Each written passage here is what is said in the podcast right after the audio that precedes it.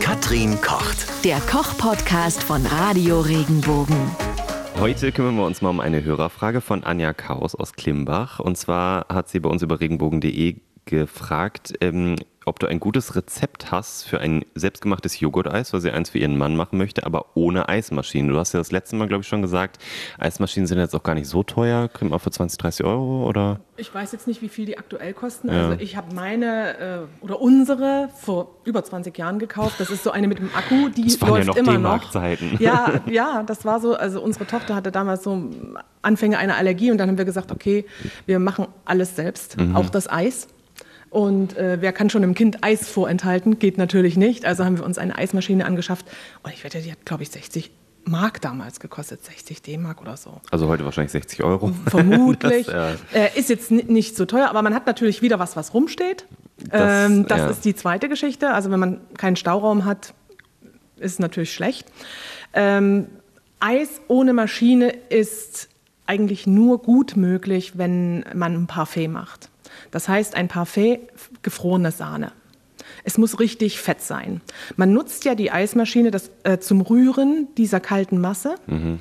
wenn, während die runtergekühlt wird, weil sich sonst Wasserkristalle bilden. Und die werden halt durch dieses permanente Rühren in der Eismaschine immer wieder aufgebrochen. Und dann wird das Ganze eine geschmeidige Eiscreme. Du hattest das letzte Mal schon gesagt, eben mit Sahne was vermischen. Und ich habe mhm. das dann jetzt, ich glaube, wann war es vorgestern oder so, habe ich das mal ausprobiert, wo ich dachte, ach komm, versuch mal. Ich hatte noch gefrorene Früchte im Tiefgefach, habe die dann einfach in so ein, so ein äh, Mixgerät da irgendwie gepackt, so ein ja, Mixer. Ja. Und dann habe ich mal Sahne dazu gepackt. Dann wurde es erst eine ganz, ganz feste Masse. Mhm. Äh, dann habe ich noch mehr Sahne dazu gepackt. Das war immer noch fest. Und dann habe ich etwas Milch dazu gepackt und es hat so widerlich geschmeckt. Mhm, Was, und Zucker habe ich noch dazu gepackt, mhm. weil ich dachte, okay, Zucker muss ran, sonst kriege ich es überhaupt nicht runter. Es war trotzdem eklig. Was habe ich falsch gemacht? Ähm, du musst erstmal die richtigen Mengen haben. Wenn du das äh, so ein Eis in so einem, in so einem Blitz, in so einer Blitzmaschine machst, in so einem mhm. Food Processor heißt es mhm. ja, diese schnellen Mixer. Ja. Ähm, du brauchst eine bestimmte Menge gefrorene Früchte, eine definierte Menge Sahne mhm. und eine definierte Menge Zucker dazu.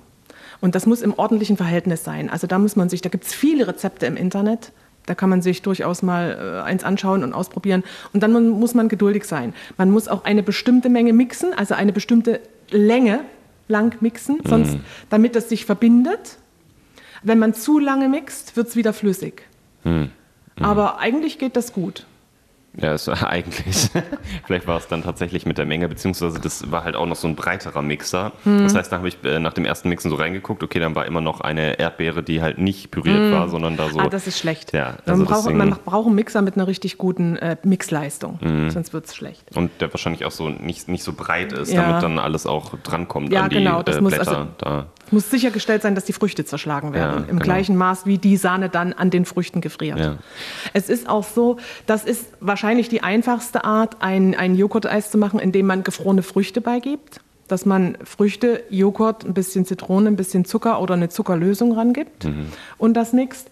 Ähm, ich würde, wenn ich mir ein Joghurt-Eis machen möchte, ähm, einen richtig fetten Sahnejoghurt nehmen. Also den griechischen, der 10, 12 Prozent hat. Mhm. Und den 1 zu 1 mit ähm, äh, mit Schlagsahne mischen, wobei ich die Schlagsahne vorher aufschlagen würde. Ach so, okay. Äh, den, den Joghurt mit ein bisschen Zitronensaft, vielleicht auch ein bisschen Zitronenabrieb mhm.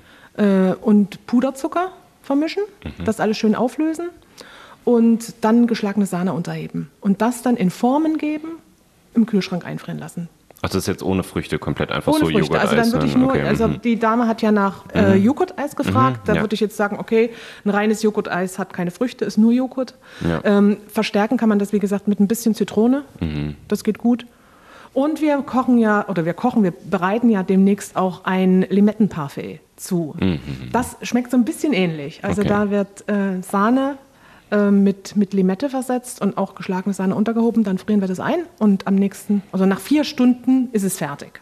Okay, und das Rezept findet ihr natürlich auch bei uns dann auf regenbogen.de, falls ihr das mal ausprobieren möchtet.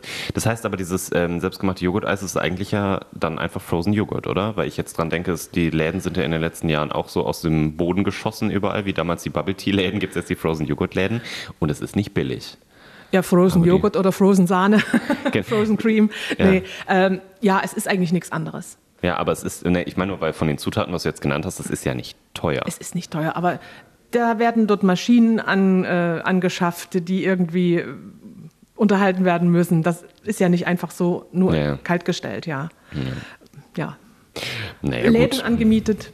Nicht ja, zu vergessen. Ich, ich meinte nur, wenn du 5 Euro für so irgendwie, keine Ahnung, zwei Kugeln bezahlst, da kannst du es ja besser schneller zu, äh, zu Hause selber Unbedingt. machen. Also das, das Rezept, ja was wir jetzt machen, äh, was wir demnächst äh, bringen, mm. sind 200 äh, Milliliter Sahne, mm. 50 äh, Gramm Zucker, eine Limette, Bio-Limette wohlgemerkt, und eine Prise Salz. Das klingt Und dann kriege ich sechs Portionen, okay. also sechs Kugeln quasi, also sechs kleine Portionen Parfait raus. Ich kann die Menge natürlich verdoppeln, dann kriege ich zwölf raus. Ist auch nicht viel teurer. Auch nicht viel teurer.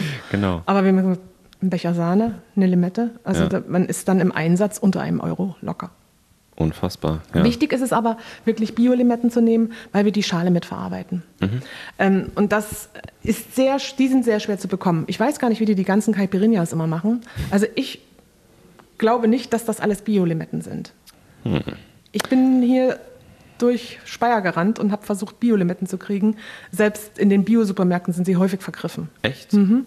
Ja, wahrscheinlich in, in, in, wegen der ganzen Leute, die Caipirinhas machen. Vielleicht, nicht, ne? ja. ja, gut. Ähm, dann wünsche ich euch viel Spaß beim Eis selber machen, dadurch, dass in den letzten Jahren ja sowieso die Eispreise irgendwie immer höher gehen und äh, Kugeln teilweise schon 1,30 kosten, habe ich auch schon gesehen. Das ist wirklich unfassbar.